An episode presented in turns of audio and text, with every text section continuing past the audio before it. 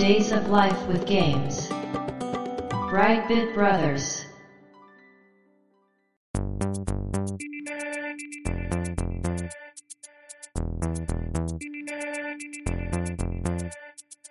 どうも、ワンピー川崎です。どうも、2P 長谷川です。この番組はかつてゲーム少年だったワンピー川崎と 2P 長谷川の二人がゲームにまつわる様々な話題で古きを訪ねて新しきを知る番組です。はい。ということで、ブライトビットブラザーズステージ153です。はい。ありがとうございます。今回のテーマは、クレイジータクシーはい。来ましたね。ついに引っ張ったな、これもなう。ん。リッチも引っ張りましたが、こちらもだいぶ引っ張りましたね。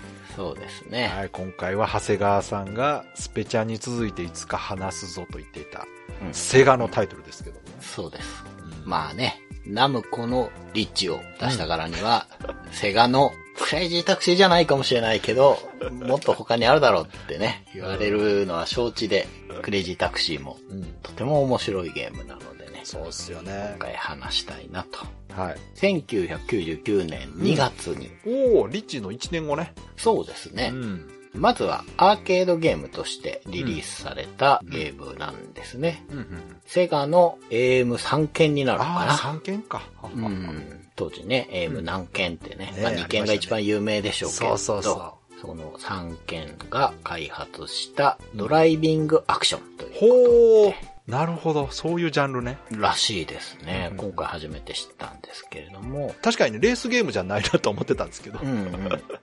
そうなんです。なので、車を使った新しい遊びという感覚なんですけれそども。うですね。確かに、その、私も、ジャンルなんだろうなと思ってたうん。そうですね。詳しい内容は本編で話していきたいと思います。よろしくお願いします。よろしくお願いします。Days of Life with Games. Brightbit Brothers. クレイジータクシーですけれども、さっきに言ったように、1999年2月に、まずアーケードで稼働して、そうですね。ナオミ基板ですよ。そうですね。懐かしいな。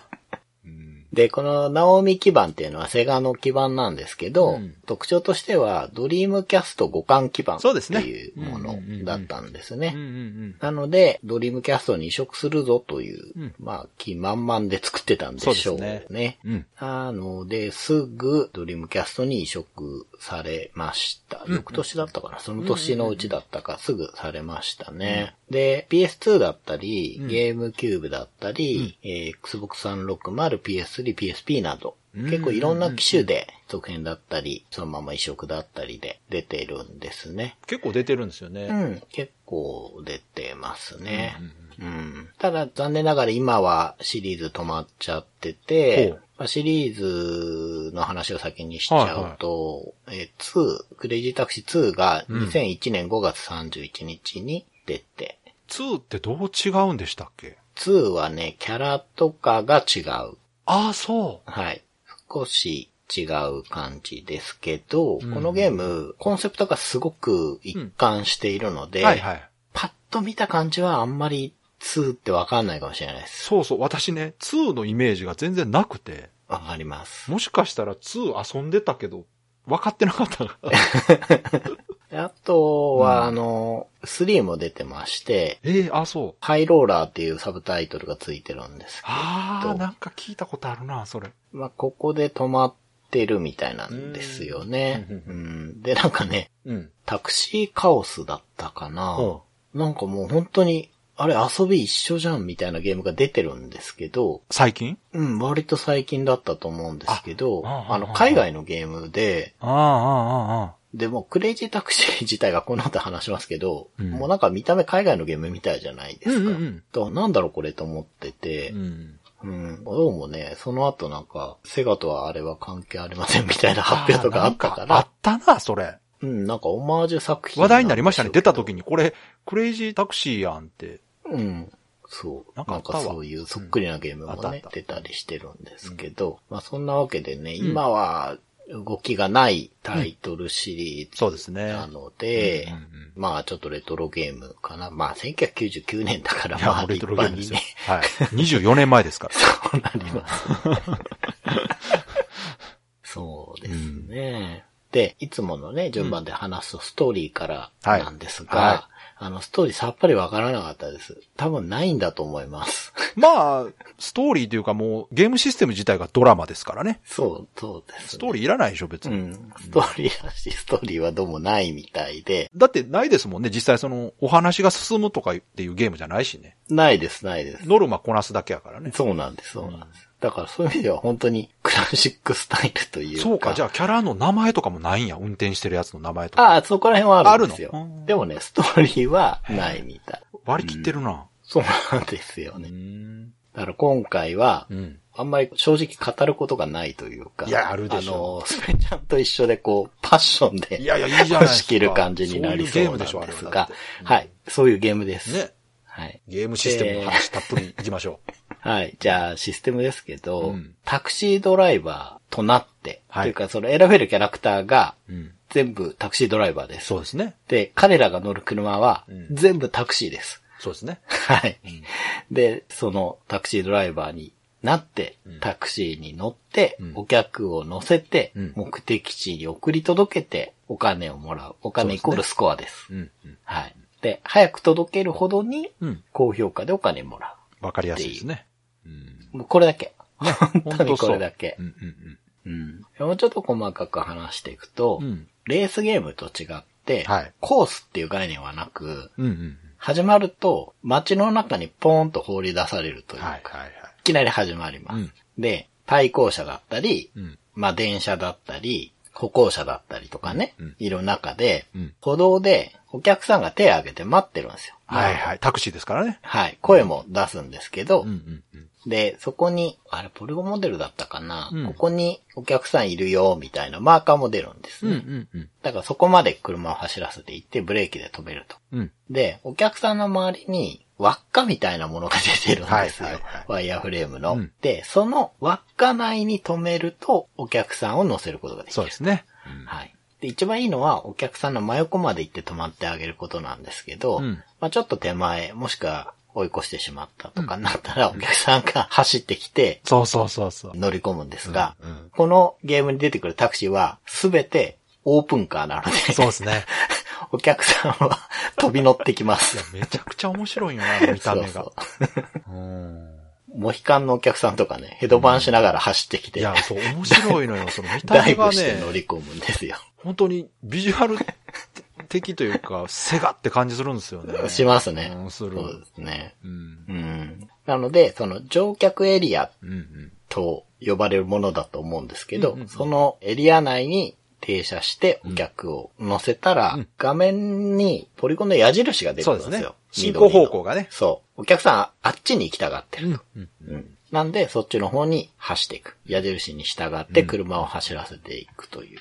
うんで、お客さんによって、どこまで行きたいかっていうのは全然違うので、うんすぐ近場じゃんってこともあるんですけど、あるあるうんすごく遠くだったりもするんですが、そこまで近づいていくと、緑色に区切られたフィールドみたいのが光ってて、あの中で止まればいいんだなっていうのがもうそうですね目で見てわかるんですね。そうそうそうそで、そこまで行くと。ただし、お客さんごとに設定された制限時間内にう。行かああ、なきゃいけません。そうそうそう。そうや。はい。うん。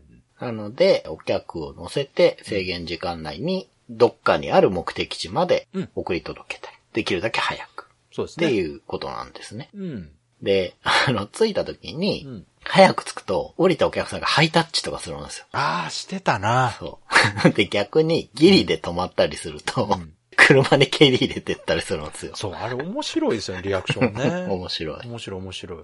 で、じゃあ間に合わなかったらどうなるかっていうと、うんお客さん途中で車から飛び降りていなくなります。飛び降りるんですよね。スポーンってね。そう。あれ、すごい割り切ってるよなうん。というね、もうここまで話した時点でかなり、まあ、バカゲー的なね、ノリがあるっていうのは伝わったと思うんですけど、うんうんその、基本的に目的地に早く着けば着くほどポイントが高いいう。ですね。タクシーですからね。うん。で、規定の時間を過ぎてしまうと、お客さんが怒って降りてっちゃうので、うんうんお金を払ってもらえないっていう仕組みがあって、まあ、これだけかっていうと、そうですねこれをね、うん。面白くする用の仕組みっていうのはいくつか入っているんですよ、ちゃんと基ね。本のシステムはね、ほんとシンプルでね、うん初めて遊んだ人でもすぐわかるゲーム性なんですけど、うん。もう当然それだけではないわけですよね。そう、そうです。で、今回話してるのは、うん。最初の作品のアーケードモードで、うんうん。まあ基本なので、そこで話してるんですけど、はい。その、お客さんの目的地に早く到着すると、うんゲーム全体の残り時間というか、そういうものが、あの、回復するんですね。そうそう、そうそう、それそれ。とだから長く遊べる。そうですよね。うんそうや、そうや。で、めちゃくちゃ早く着くと5秒ぐらい回復するのかな、うんうんうんうん普通に行くと2秒ぐらい回復して。そうや、そうや。残り時間がね、まあ、ボーナスみたいなもんやったね、はい。で得点以外にも、プレイヤーにちゃんとこう、フィードバックがあるんですね。早く届ける。いや、むしろアーケードゲームとしてはそっちが重要ですからね。うん、そうです、遊べる時。間が伸びるっていう方がね。うん、うん、うん。なので、こう、目的としては1秒でも早く目的地にたどり着いて、そうそう。うんスコアも時間ももらおうっていうわけで、まあ、その目的地に1秒でも早く着くためなら、うん道なき道を走ってもいいんです。そうです。道路を走る必要はないわけです。そう。このゲーム、多分時間の半分ぐらい道路走ってないんですよ。ゲーム中の時間の。これだから、今思えばこのゲームって箱庭ゲーなんですよね。そうです。オープンワールドなんですよね。そうですよねうんうんうん。だから、この当時としては、うん。そんなになかったんじゃないかな。いやないと思いまだ。道路以外を走れるレースゲームという意味ではね、まあ、ないことはなかったんですけど、うん、うん。やっぱりこう、アーケードゲームならではのスペックでね、はい。表現できてるというのは、やっぱりリッチでしたよ、当時は。うん、うん、うん。そうですよねう。ん。なので、まあ、車道はもちろん歩道も全然走るし、うん公園、広場、ね、芝敷いてあるぐらいだったらもう全然余裕で走るし、鉄道とかね、はいはい。あとあの、地下鉄が走ってるんですけど、この街は。そうかそうか。ありましたね。地下鉄の入り口は 二つ使い道があってめちゃ、くちゃやな。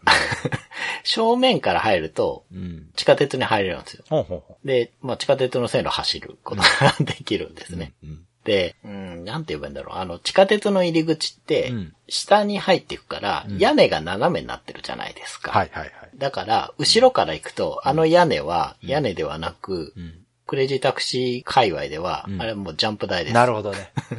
高く飛ぶことなるほど。できるんですけどね。はい。なので、あの、地下鉄も行けると。で、その、ジャンプ台というか、ところどころジャンプできる箇所を見つけて、うんジャンプして何ができるかというと、うん建物の屋根の上に上がることができます。ああ、そうやったわ。はい。屋上走ったりできます。このゲームすごく高いビルとか行けないですよ。行けないですけど、届く範囲のものだったらちゃんと屋根の上走るように設定されてるので、そこを走ったらショートカットになったりすると。なんか屋根の上にもお客さんいませんでしたっけ？います。ねえ。確か、そうそう。すごいなと思って。こあの人たちは 何をしてるんだろうっていう面白い。いや感じですけど。面白い、面白い。うん。あとですね、うん。水の中とかいうか、海の中も入れたりすこのゲーム。そう、いや、あれ、やっぱすごいですね、今思えば。めちゃくちゃですよ。で、海の中も客いるんですよ、確か。おった、おった。なんかシュノーケルとかしてて、そうそう。い お前、お前は何を待ってたや、んだみたいな。今思えば世界観不思議ですよね。めちゃくちゃですよね。塊魂に通じるものがありあ。そう、似てます似てますうん。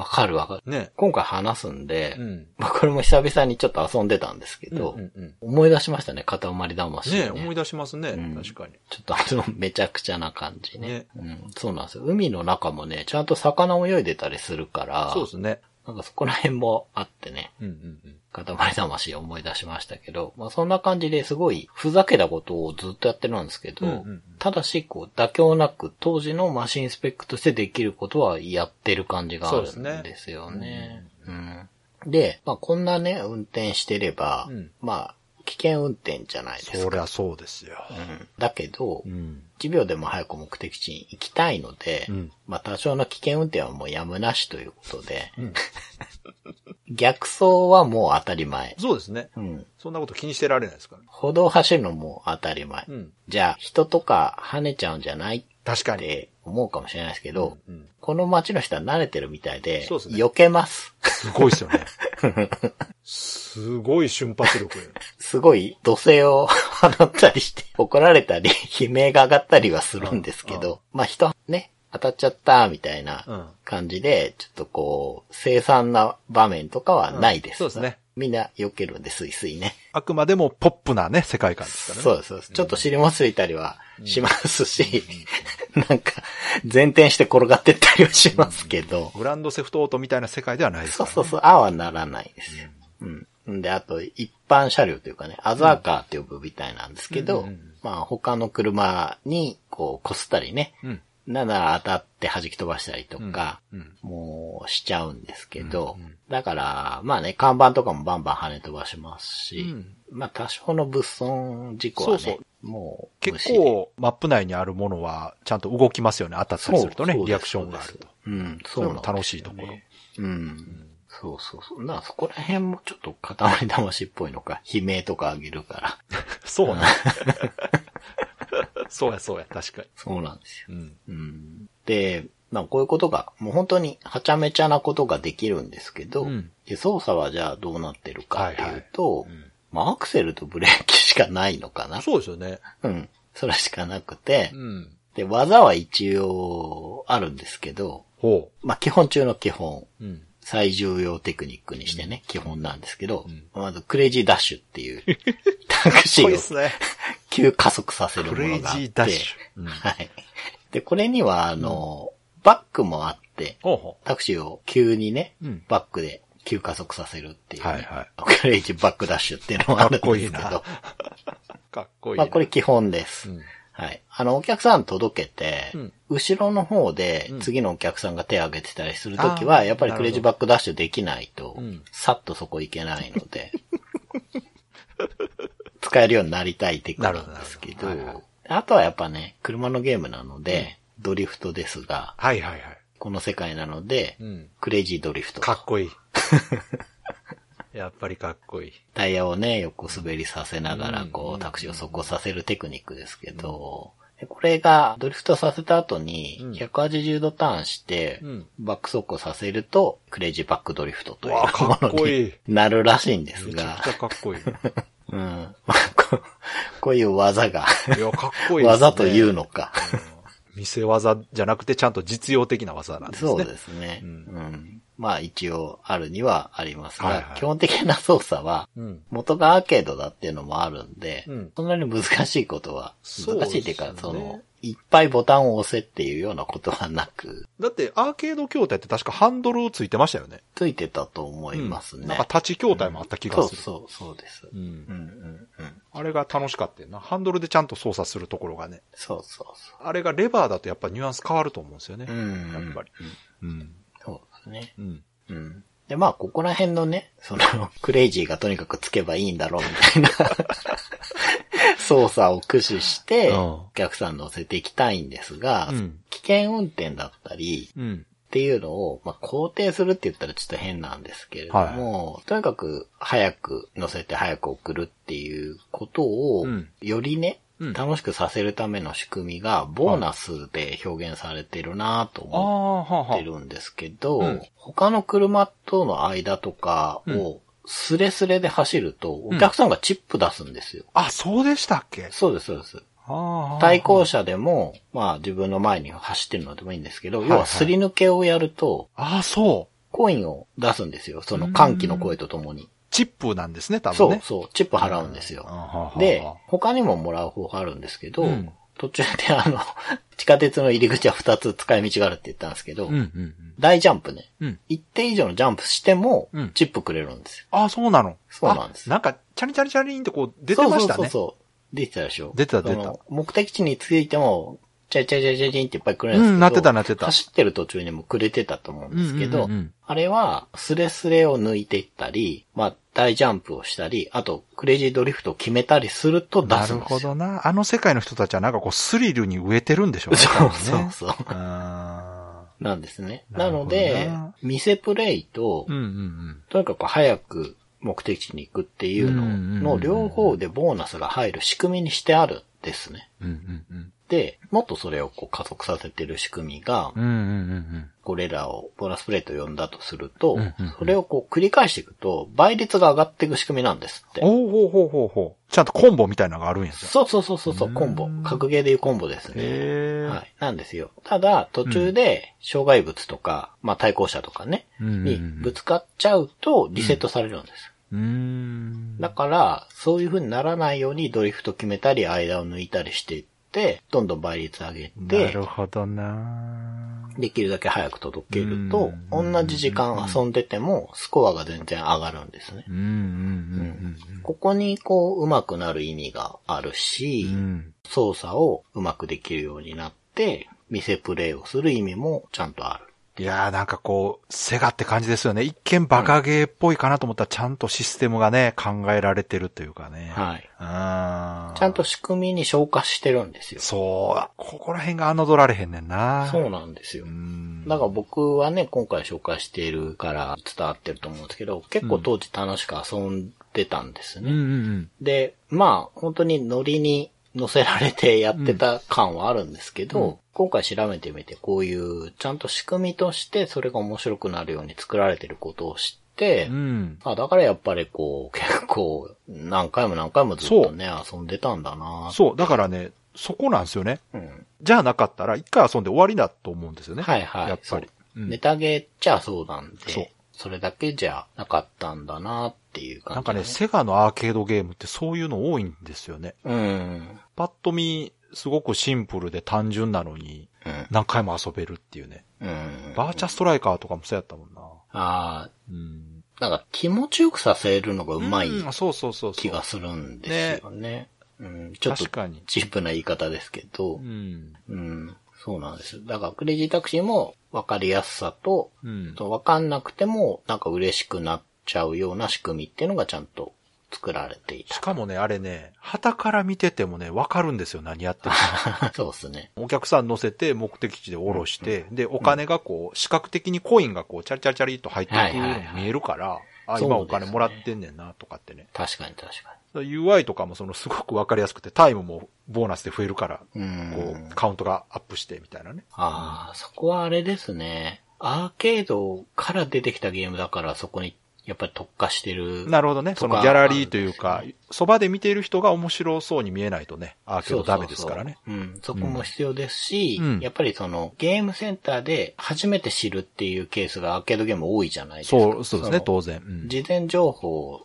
っていうのが入ってこないから、アーケードゲームっていうのは。そうですねあの、我々のようにゲーメストを読む人間ばかりがいるわけでもないので。ゲームを遊ぶ前にどんなゲームか知っているっていうことがね、そうそう。ゲームセンターであんまないですもんね。ないですで、仕組み上ね、うんその1日に入ってくるお金の数を増やしたいってなると、実動時間を短くしたいってなって、はいはそうなるとあんまりチュートリアル作りたくないってなると、そうですよね。パッと見で伝わるっていうことうんを心がけるので、まあそこがこのバカゲーっぽさともうまく噛み合ったんですね。こいうや、やっぱり最初のそのタクシーっていうテーマがすごくよくできてたんじゃないですかね。うんうんうんうん。そうですね。何するって言ったら、お客さんを乗せて目的地まで走るというのは、これはもう普通の人でもわかることじゃないですか。タクシーっていうだけでね、その基本ルールは伝わるし。で、あとは、よくわからなかったら、普通の人は道路走ると思うんですけど、うんでも矢印は多分道路じゃない方も向くから。え、これこっち行ってもいいのみたいなんで、こう行ってみたら、あ、行けるわってね。全然行けんじゃないこれっていう。うん。あの感じも、その最低限の情報量で伝わるようになってるなと思って。うんうん。本当にこう、遊びをちゃんとデザインしてるなっていうのは伝わりそうでますよね。なんかすね。そうそう。遊びなんですよね。そうそううん。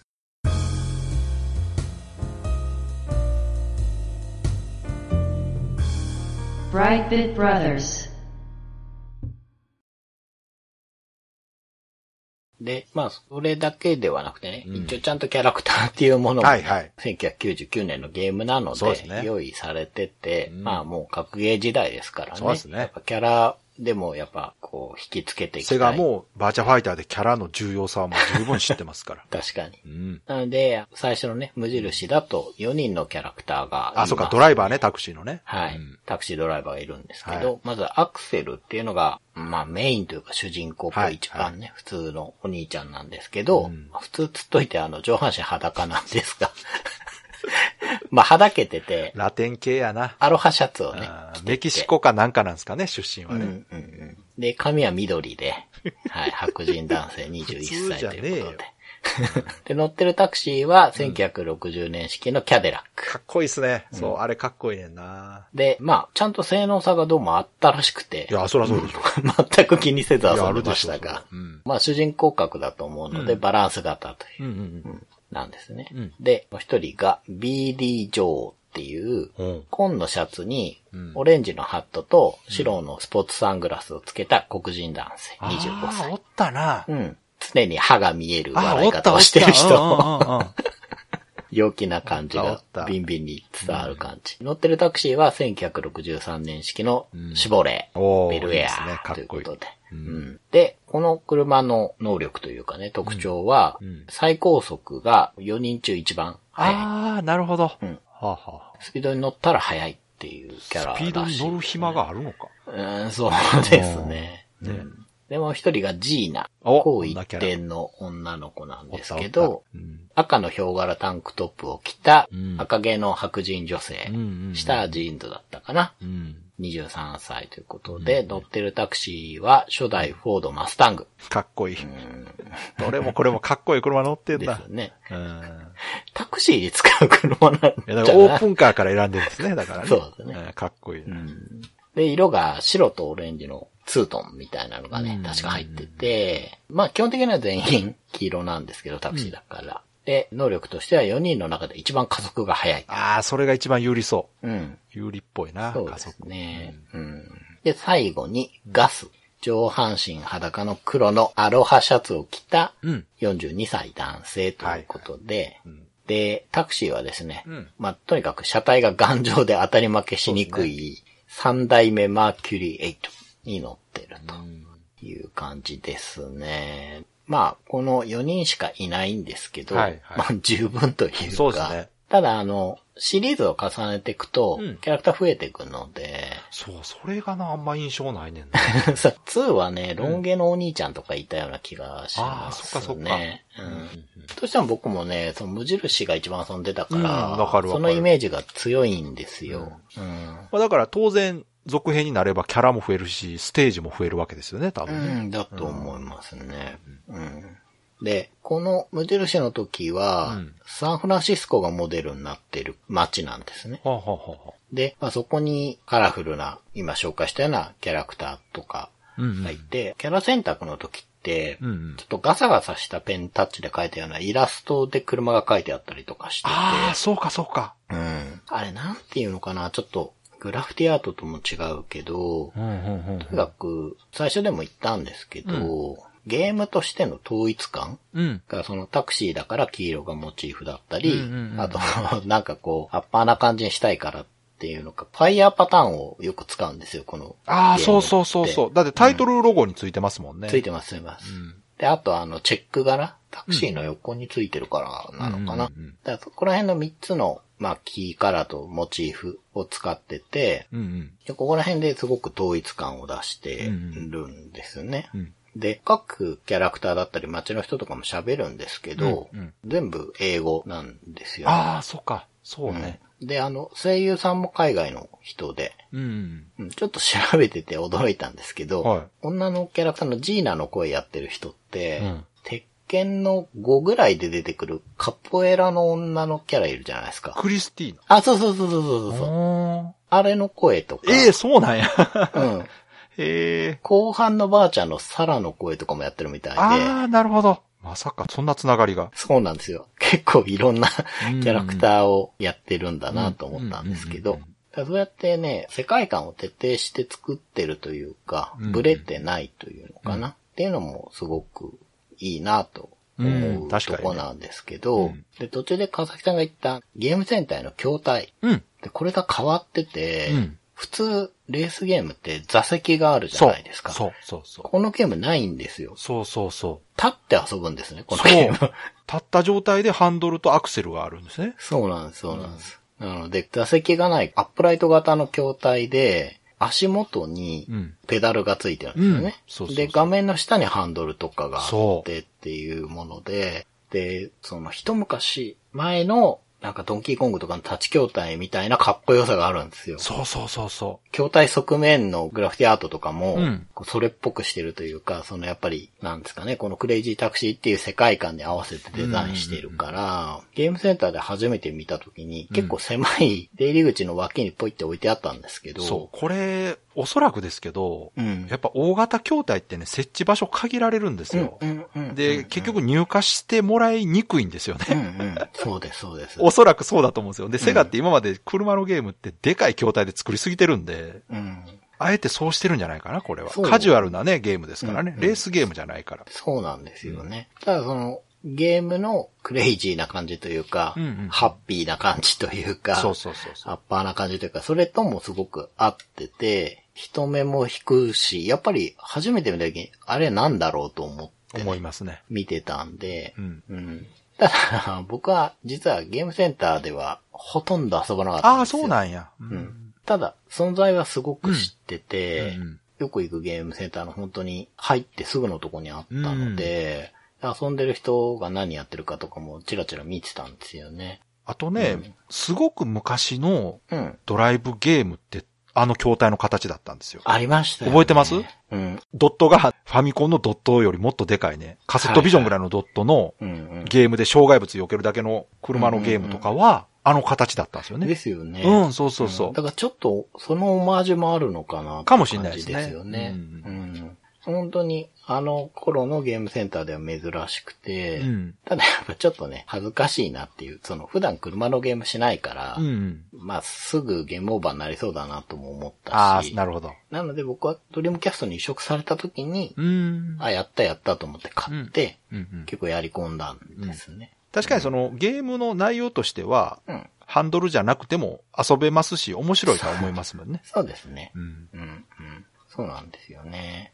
あと、このゲームを好きな人にはう、ん。欠かせないというか、うんまあ早くそれ言いなよって思われてると思うんですけど、はい楽曲がまあね。すごく特徴的で。まあ、そこですよ。やっぱドライブゲームというか、レースゲームってそこ重要ですよね。やっはい。ぱり。オフスプリングっていう、はい。ポップパンクバンドと。メソッド・オブ・メイヘムっていうロックバンドが楽曲をあ提供してるんですね。もう、セガで作ったんではなく、はい。プロのミュージシャンの人たちとコラボというか知ってるんですね、これ。そうです。あ、そうなんや。だからあんなノリノリなんか。そうです。で、僕はそもそもオフスプリングが好きだったのあで、、先に知ってたんですね。うん、そうですね。ううんん。いやこの頃流行ってたと思うんですよ、オフスプリングは。そうかそうか。じゃあ、うん。だから起用してるわけですね。だと思います。うんで、合ってるし、うん、うん、うん。そうなんですよね。うんだそれでゲームが遊べるっていうのも、なるほどすごく良かったし、うんやっぱりクレイジータクシーの世界観をこう、なんていうか確立するのにすごく力になっている部分だと思うんですよ。ね、もしかしたら音楽の方が先にあったかもしれないですね、イメージとしてね。う。うんん。まあ、作ってる人たちは作ってる時点でねできるもんなら使いたいと思ってね思ってたかもしれないですねかもしれないですね。でこれが音楽だけじゃなくて、はいゲーム中に出てくる企業っていうのが結構実在の店舗があるんです、このゲーム。これもしかしてゲーム内企業コラボ結構初期のゲームじゃない？じゃあ、これ。だと思います。なんかセガはちょっとこの頃やってましたよね。やってた出したりとかしてたんですがそうそうそうそうそクレイジータクシーもやってて、僕は全然、ケンタッキーだけは気づいてたか。何かのゲームが初めてそのゲーム内広告やったっていうのがあったんですよ。ちょっと忘れたな。ディボルメのソニックの対戦ゲームには やってたなとは、それは覚えてますけど。あれ何やったっけな。そうそうそうう。んであの頃のセガは確かにやってましたね。そうねのサードはちょっと。うんただ、クレイジータクシーにはやっぱりすごく合ってて。あそりゃそうでしょう。街中のね、看板とかリアリティありますよね、その方が。まあ本当に有名なところがいっぱいで、うんまあリーバイスだったり、はいはいフィラってうん。スポーツウェアのメーカーだったり、うん。まあケンタッキー、ピザハット、うん。タワレコあたりが。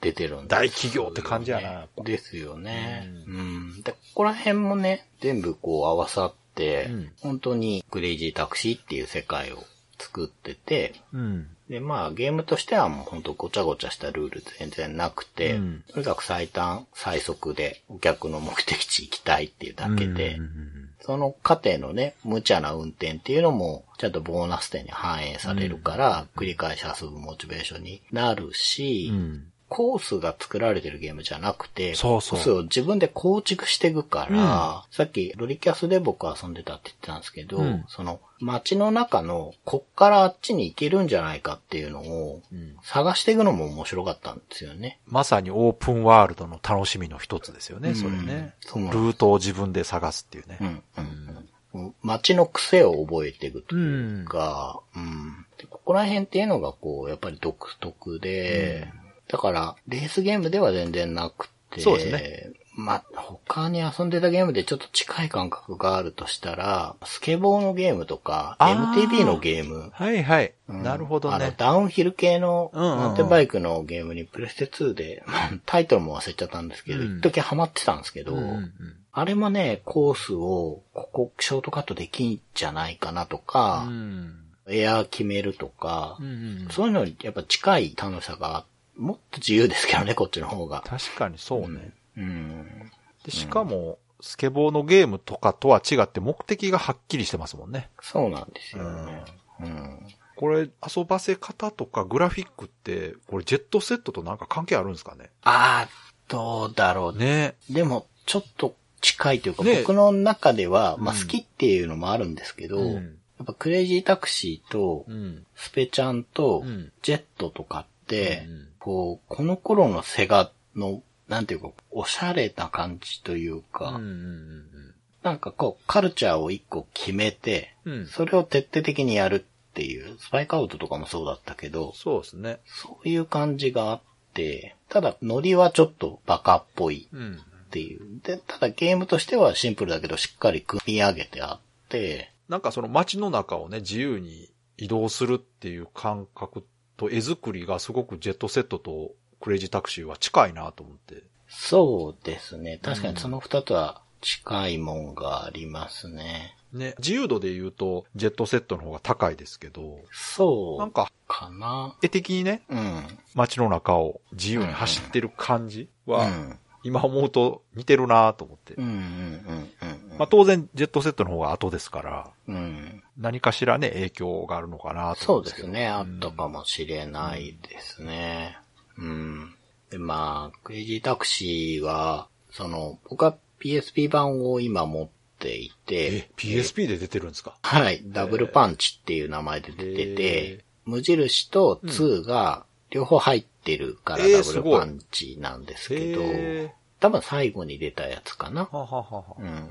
久々に遊んだけど、うん。やっぱりポリゴンはかなり荒いというか、まあね。そのやっぱりこの時代のマシンである程度のフィールドをちゃんと作ろうとするとこのくらいになっちゃうのかなっていうのはうんうんあって、テクスチャーもこうもう伸び伸びになっちゃっててね。うんうんだからパッと見の印象はね、本当にしょぼいなーっていうのはあるんですけど、うんうんゲームならではの面白さっていう意味ではもう貫いて作ってあるから、もう気持ちいいですよね。そうですね、もう色褪せないですし、うん今遊んでもルールは覚えてますから、そうそうそうそう。そ いいですよね。う。うん。うん。途中でも言ったんですけど、プレイヤーがうまくやれてるなら、うん。気持ちよくさせていこうっていうところが、本当追求されてて、で、それに対して、こう、ちょっとバカゲーっぽいね、悪ノリって言えばいいのかな。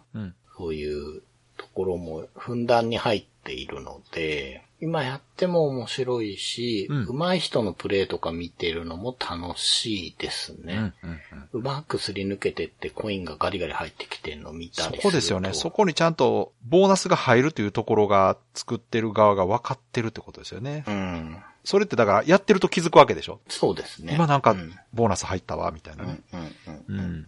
そうなんですよね。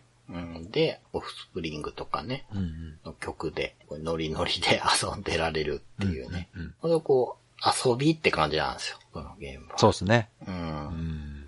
だから、シリーズ止まっちゃってるんですけど、うんうんうんまあ、セガが今作るのかなとは思うけど、いや、でも、ずっとね、ファンの人気は高いし、うん。ずっとリクエスト来てるはずですよ。ですよね、セガも気づいてるはずなんですけどね。うん。うんで、このゲームについて、うん。伊集院光さんほうほう。がラジオで喋ってたことがあって、はあ、はあはあ、で確かね、うん。ドリキャス版のことを話したんだと思うんですけど、うんあんまりゲームにグラフィックってそんな求めないんだけど、うん。このゲームやって考えはちょっと変わったんだよみたいな話を確かしていて、へこう、バカゲーみたいなのいっぱいポリゴン出せるとか、要はグラフィックのパワーが上がると、え。うん。バカな表現もいっぱいできるんだなっていうよ うなことを言ってたんですようんね。で、それまでは、確か、まあ、ファイナルファンタジーとかね、うんうんうん。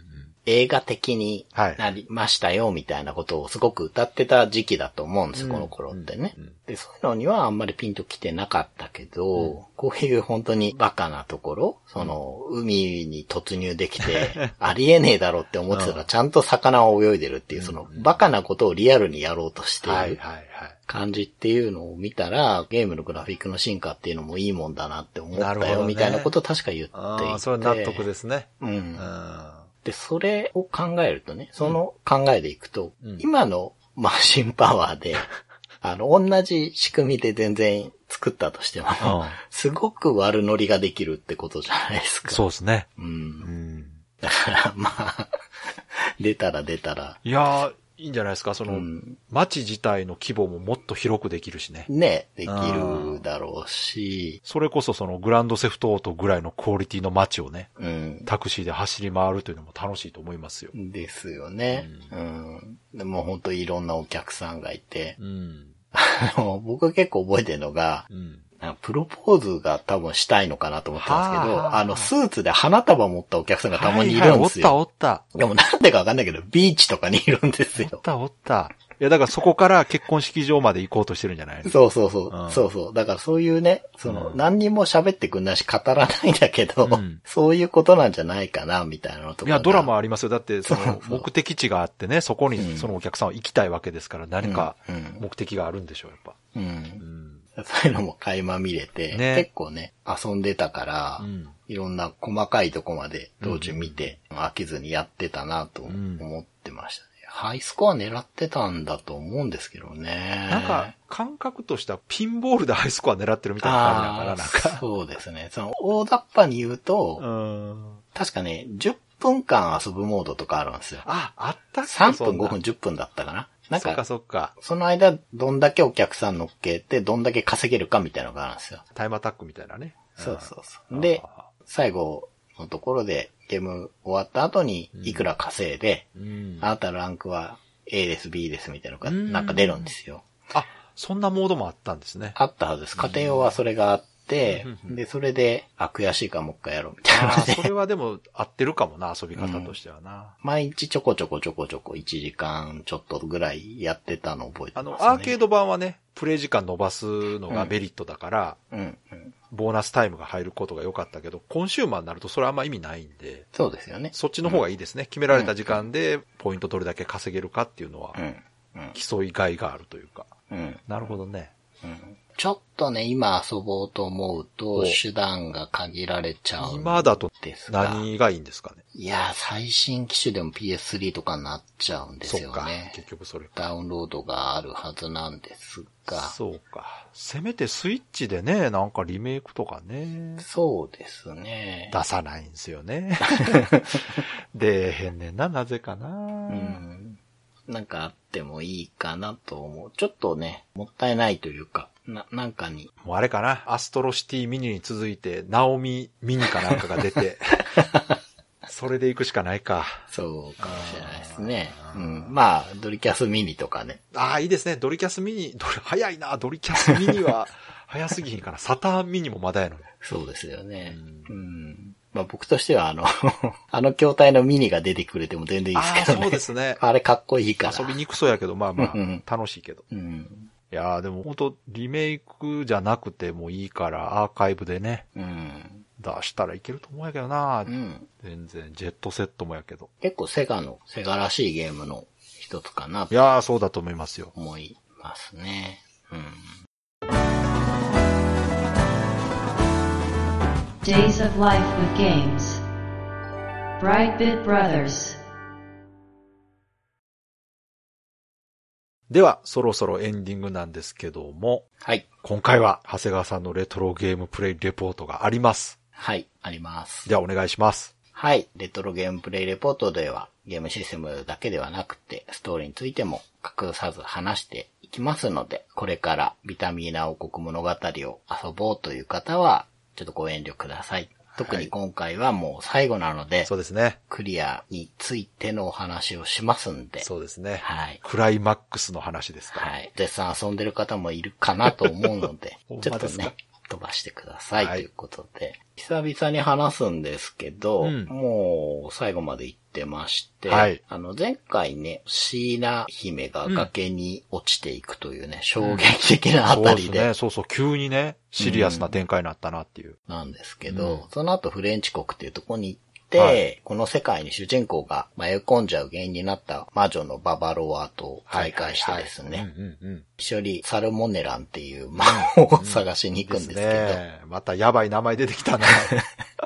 えー地下倉庫にあるから取り行こうって言うんですけど、はいはい。その地下倉庫の仕掛けっていうのがすんごくめんどくさくて、うん部屋の真ん中にうん。なんかフィールドっていうか四角く仕切られたフィールドがあって、うんそこに入ると、うんうん。扉の位置が変わるんですよ。はいはい。っていう、うーん、迷宮というか、はいで、ここがね、もう全く道が覚えらんなくて、全く正解に行けずに、うん。もうずっと、まあ、いつか運よく行けるんじゃないかなと思って、しばらくやってたんですけど、うん全然ダメで、レベルが3つぐらい上がったところで諦めて、はい。もう動画探してみたんですよ。はいはい。で、それ、動画撮ってる人も単にさまよってて、はい。なんか法則性が、まあ僕もその方も見つけられずに、うん。結局その人は最終的に行き着いたので、はい。その人と同じさまよい方をトレスして、あ、別にその、自動生成ダンジョンというわけではなくて、ないんだとそんな思うんですよ。複雑なの？複雑でもないんですけど、うんだから仕組みがよくわかんないんですよ。あ、なんか仕掛けで進行方向が変わったりするってこと？そうかな。その真ん中のフィールドに入ると、うん右に扉が出てきたら下に出てきたりするんだけそういうど、ことか。どの順番でどっちの扉に入ってどう行けばいいかがよく。それわは、そんな難しい謎をわざわざ作ったんですかね？う。うんん。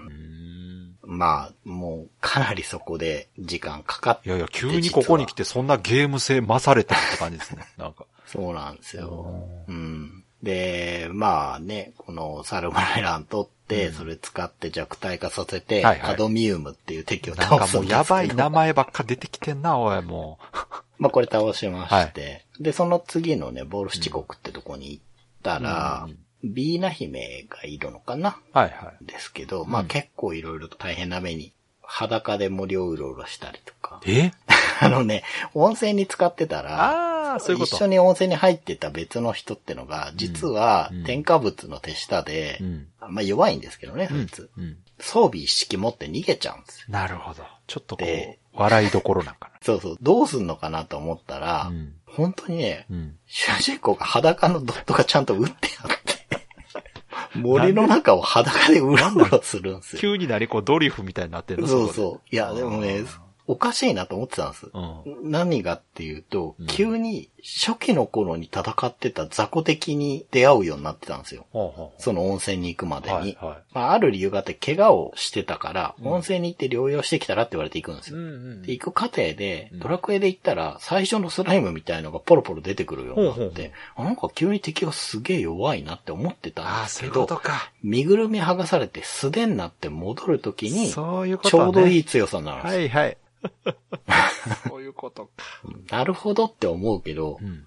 いや、そんなに裸でうろつかせることにリソースを割くのかってそう思って。ですねうん。必然性を感じないですもんね。そうなんです。笑わそうと思ってんのかなは、山小屋でね、お色気戦闘があったりするんですけど。急にどうしたんや？あのね、これ、うん。山小屋がね、すごいうん雪で吹雪いてるんですね。うん。うん。で、ビーナ姫とこの時一緒にいるんですけど、うん山小屋行って一晩泊まろうってなった時に、うん寒いから、一つしかないベッドに入りましょうって言われるんですよ。ほうほうほう。大人の展開ですね、これ。そうそう、入るんですけど、うんそしたら、うんこう、主人公、このゲーム基本的に寡黙なんですけど、はいなんかもやもやもやってウィンドウが出て、急に戦闘画面になって奥にいる敵が、うビーナ姫が裸でいるんですけどすごく髪が長くて、うん後ろからビーナ姫を見てるんですが、その髪で全てが隠れてるんですけど、はいはいはい。戦闘してるとたまにビーナ姫がチラッチラってこっち見るんですよ。めっで、ちゃ面白いな。倒すと、うん。自分の煩悩みたいなものなるほど。に打ち勝ったってなってえ、、すごいな。それ何急に？そうなんですよ。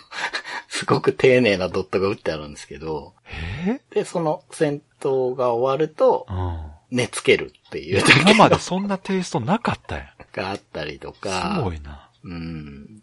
まあ結局、ここのね、うん氷と雪のダンジョンだったかな。うんうん。いや、ここもすごく迷路が難しくて、なんか何度やっても振り出しに戻るんですよ、僕が。ほ方向音痴なのかなその、う。うん。今までゲームボーイのゲームいくつかレポートでやってますけど、うんゲームボーイの特徴があって、うん。ドットがすごくこう少ないというか解像度が低いから、はいはい一画面に表示されてるエリアっていうのが狭いんですよね。そうですね。そうなると、うんどっちから来たんだっけっていうのがすごくわかりづらいんですよ。そうですねゲームボーイのゲームって基本的。に。うん。いや、それもあってね、もう、すげえ無駄にここで時間かかって、ここでもレベルがすごく上がってですね。しかも敵が結構強いんですよね。うんうんうんだから結構、方法の手で山小屋戻って、その、妄想とまた戦ってみたいなことやったりしてて、まあなんとか抜けたんですけど、うん。最後のね、国に行きたいんだけど、はい。そこに海が隔てられてて行けないってことで、うん大凧を作る名人に頼んで、でっかいタコを作って、うん。それに乗せられて崖から突き落とされて、海を渡りました。で、直前になってビーナ姫は、やっぱり私は行けないわっつって、そりゃそうだろうなと思って。うん。あの、ビーナ姫って、町の兵士で、うん。あ、隊長とかなのかな、うん。その人とちょっと恋仲になってるんですよね。で、その人がバツイチなのかな？お子さんもいて。何や、その生々しい説 そうそう。まあ、その彼らを置いてはいけないみたいなことで、なるほど。まあまあ、それはしょうがないでしょっていうか、そもそもタコに乗っていくって、どうやって着地すんだよと思ったけど、特に問題なく海を渡って、最後、ザンパパンの街ってとこに行くんですけどここがね、街の中にいっぱいゴミが落ちてて、なるほど。汚染されてるんですよ。それでそういう街の名前なんですね。そうです、そうです。で、ここにはもう、ビタミナ軍が潜伏しててですね、うんうん。で、そういう人たちと会って、うん。もう全然忘れちゃってだけど、最初の頃に会った人と会って、で、その街の中の塔からゴミが降ってくるみたいで、ああ、原因があるんですね。そうです、そううんです。そこに入りたいんだけど、うんちょっと兵士が守ってるから、どうしようかってなった時に、じゃあ我々がクーデターを起こしますと。で、その隙をついて入ってくださいみたいな流れになるんですよ。だから、こう街中でね、ビタミンナ軍と敵が戦闘とかしてて、おで、普通の街のドットで、宿屋とかそういうのは全部お休みになっちゃってるんですけど、この中で戦っている人に話しかける戦闘に加われたりするんですよ。結構面白い作りだなと思って。で、塔の上まで上がっていくと、うんダスト魔導っていうやつがいてね、はい。それが降らせてるんですけど、うんうんなんか異世界から召喚したゴミを落っことしてるんですよ。へえ。うん。これがね、結構強かったな。ギリギリで倒したんですけど。えー、結構レベル上がってたのに？あのね、うん。うん、魔法が強いからかな。ああ、はいは結構大変だった思いがあるんですけど、まあ倒して、い。うん。で、じゃあもうこの勢いでビタミーナ城へ行こうと。あの、ビタミーナ城ってもう添加物たちに占拠されちゃってるんですよ。うん。うん。だからそこへ乗り込んでいくんですけど、王様たちがもうすでに先行して乗り込んでて、そこで最初に出てきた暗殺者っていうキャラ、うん王様たちが戦うぞっていうところにちょうど間に合ってですね、うん。そこと戦うと。因縁の相手と戦って、うん。まあ、これを倒すと、もともとビタミーナ城だったから、はい。ビタミーナソード、ビタミーナアーマー、おー。ビタミーナメット、ビタミーナシールド。ついに最後の装備か。そうそうそうそう。で手に入れたと。うんうん。うん。で、じゃあもう添加物の城にもう行くぞってことになって、うんうんまず添加物の町っていうのがあって、城下町みたいなものなのかな、うん。行くんですけど、ここが結構やばくて、うん。もうここもゴミだらけなんですけど、はいはい町の人たちがなんか幸せそうなんですが、うん。なんか薬がもらえるから嬉しいみたいなことおいおいを言ってます。、すごいな。で、家とかに入ろうとすると入れないんだけど、うん。中から街の人の声が聞こえるとか言うんだけど、なんか変な規制とか走ってるん大です。よ丈夫か？おい。結結構構ギリギリやな。そう、危険な表現をしてるんですけど、うん。で、この街に発明家のディーナ姫がもう来てて、おー、ほうほうほここで落ち合って、うん一緒にちょっと行動しますと。う。うんうんうん。で、その、湖でディーナ姫とはあったんですけど、そこの水がすごく清らかなので、うん添加物にとって良くないだろうってことで、うんそれを分析してたんですけど、うんそこで作った薬みたいなものをビタミンナソードにかけて、パワーアップさせてくれるんですう。よ。これで最強ですって言わへれるんだけーど、わかりやすい。なかなか面白いテキストだなと思うんだけど、あ、じゃあこれでもう武器としてはさそうね 最強レベルになったんだな。わかりやすい。うん。で、まあ、なんだかんだ言って下水に落とされちゃって、ディーナとははぐれちゃうんですけど、うんビーナ姫が、まあ本当に後で行きますって言ったのは嘘じゃなくて追っかけてきてですね、うんうん。ここで仲間に加わるんですけど、へそういう時に、うんエーナ姫、うんまあ長女ですよね、うんがさらわれて、ー。うん。添加物の城に連れさらわれたみたいな話されて、うん。まあじゃあもうそれも救わなきゃねって、それ、それつっちゃ失礼だけど、うん助けに行こうってことで、添加物の城に入ってって、うん。ちょっと上がったところに、エナ姫捕らえられてるんですよ。あで、そこになんかボスグラフィックみたいのが一匹ポンといて、うんまあこいつと戦わなきゃいけないんだなって、そいつがまさにこう拷問しようとしているところで、うん。で襲いかかるとですね、うんすごい強いチクロっていうのがいたって言ってたじゃはないいですか。はいはいはい。将軍より強い軍曹がいましたって言ってたじゃないですか。うんそいつのゴーストチクロっていうのが出てくうる。わーやっぱ強いやつそうなんや。、そうなんですよ。だから、あ作ってる側もまあ、なんかちょっと重きを置いてたというかね、ゴースト化して復活してきましたビックリマンで言ったらゴーストアリババみたいな 感じなんですけー変ど。わらへん。いや、今分かってる人はどうってなってるんですけど、チクロ、まあやっぱ強いんですよ、ここに来ても。で、倒して、うん。で、次でやっと添加物と戦う。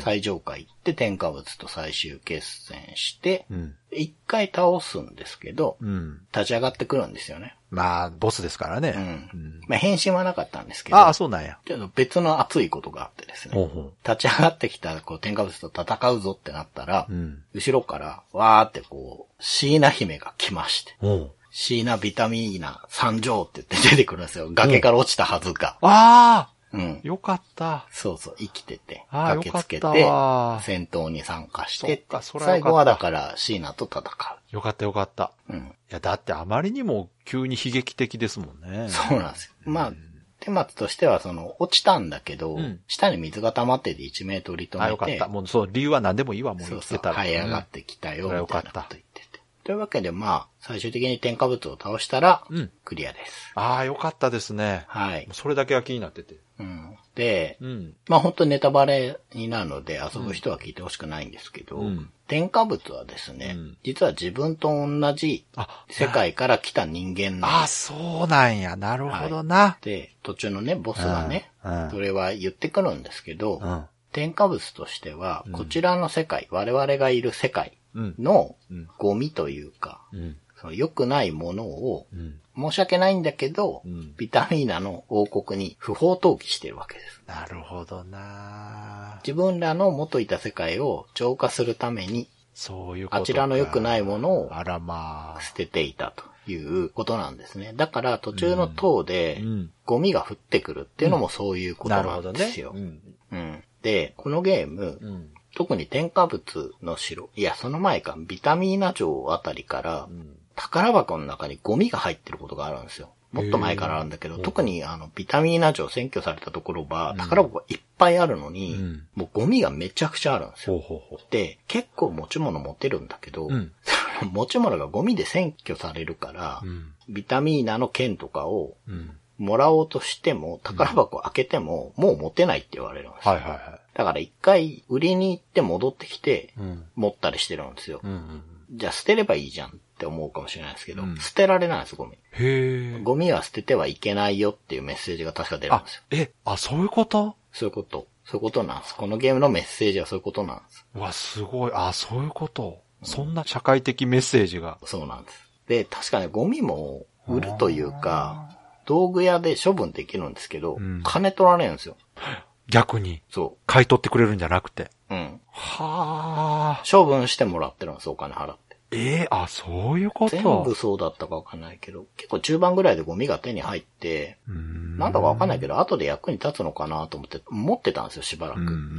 だけど、もうなんか全然使わないから邪魔だし、売っちゃおうと思ったら、うん売り値がマイナス100だか1000だかついてて、ええ金取られんだなと思ったけど、そういうテーマやったんや。そうなんです。後半それがめちゃくちゃ増えるんです。なるほどなうん。あ本当に邪魔でしかないんですよ、ゴミはう。ん。うん。だけど、ん捨ててはいけないし、処分するにもお金がかかるとすいう、ごいなうん、ことなんですね。へと、え。うん。ゲームが終わった後に、うん。王様がうん。そちらの国、まあ我々の国というかね、現実世界とビタミーナの国がある世界との友好の証として、うん広間にいるね、5人の姉妹とかみんないるので、うんここにいる誰かをめとってくれっていう話になるあら、すごいじゃないですか。ドラクエ5より多いじゃないですか。の多いです。うん。いや、これね、かすごいですよ。うん。5人のうん。姫はうん。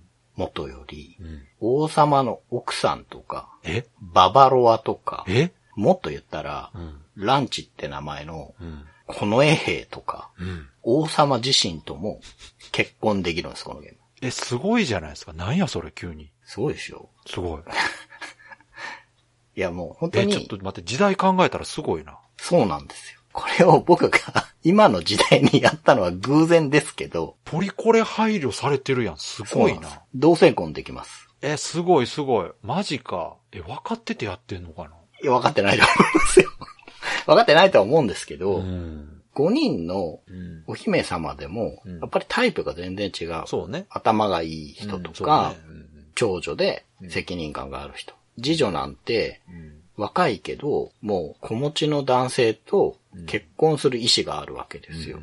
だから、この子を選ぶと、うん王様に一回言われるんですよ。うん心に決めた人がいるようだから、ちょっとこの子は勘弁してくれないか的なこと言われるんですよ。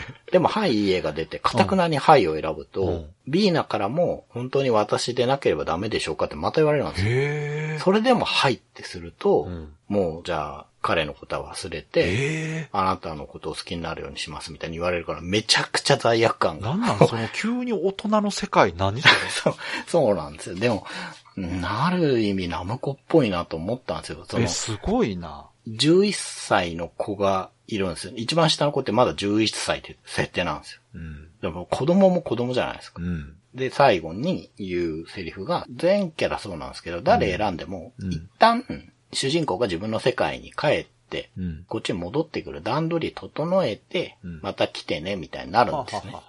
はい。うん、で、その一旦帰る前に、うんあなたが選んだ人に、最後のお別れの言葉が言ってはどうじゃってババロアンに言われるんですよ。はいはで、その時に各キャラ一言言ってくるんですよ。うん話をするんですい。よ。うん。うん。で、ビーナはさっき言ったみたいに言うし、あなたが帰ってくるまでにあなたのことを好きになっときますみたいな、すごくこすごい大人の心が痛むようなことを言うし、うん。その一番下のいいなっていう子はう、ん。浮気するようならあなたを追っかけて私はそっちの世界に行っちゃうもんね、みたいな子供みたいなことを言うんですよ。かわいいまあすごい可愛いんですけど、うんとかみんな言うことが違うし、それこそその男のね、はいはい。兵士みたいのを選んだ時は、うん選ばれたからにはあなたのことを全力で愛しますぞとか言うんですよ。すごいな。うん、で、王妃とか選ぶと、うん。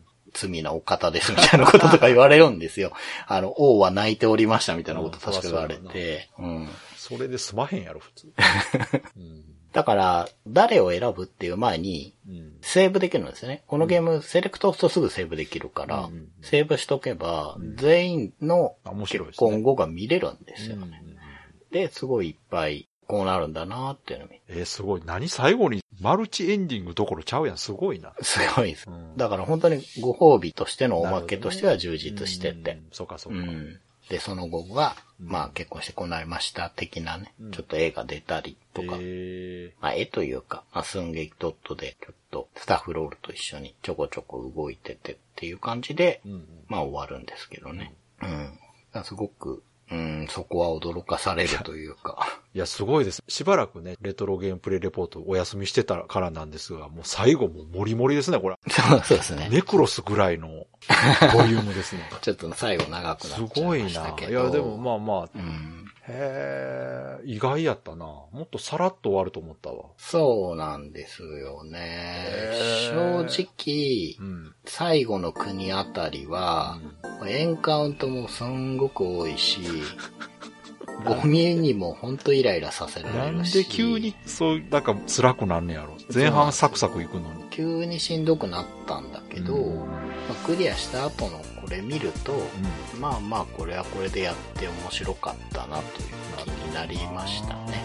はいはいはい。まさかね、うんあの、5人の姫までだと思うじゃないですか。いや、そうね。うんまさか王様とも、王様もね、結婚したらこうなっても仕方ない二人でいい国を作っていくぞとか言うんですよ。ね。すごいな。すごいですよね。はちなみに全員断ることもできます。あ。なるほど。うん。誰も選ばないっていうのもできまああ、すごい。ある意味自由度高いですねす。。高いです。いやー、でも今回結構長い方ですね。そうですね。うん。やっぱロープレですから、ゲームボーイのロープレやし、もうちょっとカジュアルかなと思ったら、結構がっつりありましたね。ですね。いや、でも面白かったね。思いのほか後半盛り上がったし。うん。そうです。うん。テーマしっかりしてましたね。いや、そうですね。うん。添加物っていうところでちょっとなんか風刺的なネタもあるのかなとは思ってたんですが、うん。本当にそうなると。いやー、わかりました。まあじゃあ、はい。次のタイトルももう決まってるんですかね、また。はい。決めてまた次回、それは楽しみにしとくということで、はい。では、いつもの告知お願いします。はい。ブライトビットブラザーズでは番組に対するご意見ご感想、あなたのゲームの思い出やゲームにまつわるエピソードなどお便りお待ちしています。ホームページ右側のメールフォームや番組のツイッターアカウントへの DM などでお送りください。ツイートの場合は、ハッシュタグ BB ブロス。BB がアルファベットでブロスがカタカナをつけていただけると見つけやすくて助かります。よかったら番組ツイッターアカウントフォローしてください。よろしくお願いします。よろしくお願いします。ということで、今回はクレイジータクシーでした。こはい。ちらもね、いつか話そうシリーズの一つですけど、まあ、ちょうどいいんじゃないでしょうかね。あの、4年目に入って、うん。うん。ポンポンと貯めてきたやつを出してますが、はい。今まであんまりゲームの話してなかった。うんうん。3週ぐらいゲームの話して、うん久しぶりに話すと、久しぶりに話したからなのか、長くなりましたね。うんまあゲームとしても結構新しいものだから、そうですね。確かにね、記憶も鮮明ですし。うん、要素もどうしても多いんで。まあ、そうね。でも、クレイジータクシーはまだその中でもシンプルな方だとは思いますけどね。ね。うんはい。ではね、また次回も楽しみにしておいてください。はい。それでは今回も最後まで聞いていただいてありがとうございました。ありがとうございました。